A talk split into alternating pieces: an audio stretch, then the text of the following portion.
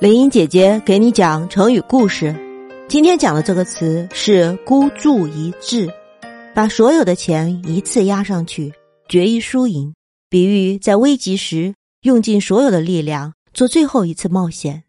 故事说的是北宋时期辽军进攻中原，奸臣王钦若要宋真宗把国都迁到南面去，宰相寇准坚决反对。真宗在寇准的倡议下，亲自领兵反击，果然打了胜仗。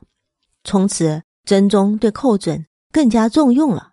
王钦若对此十分妒忌。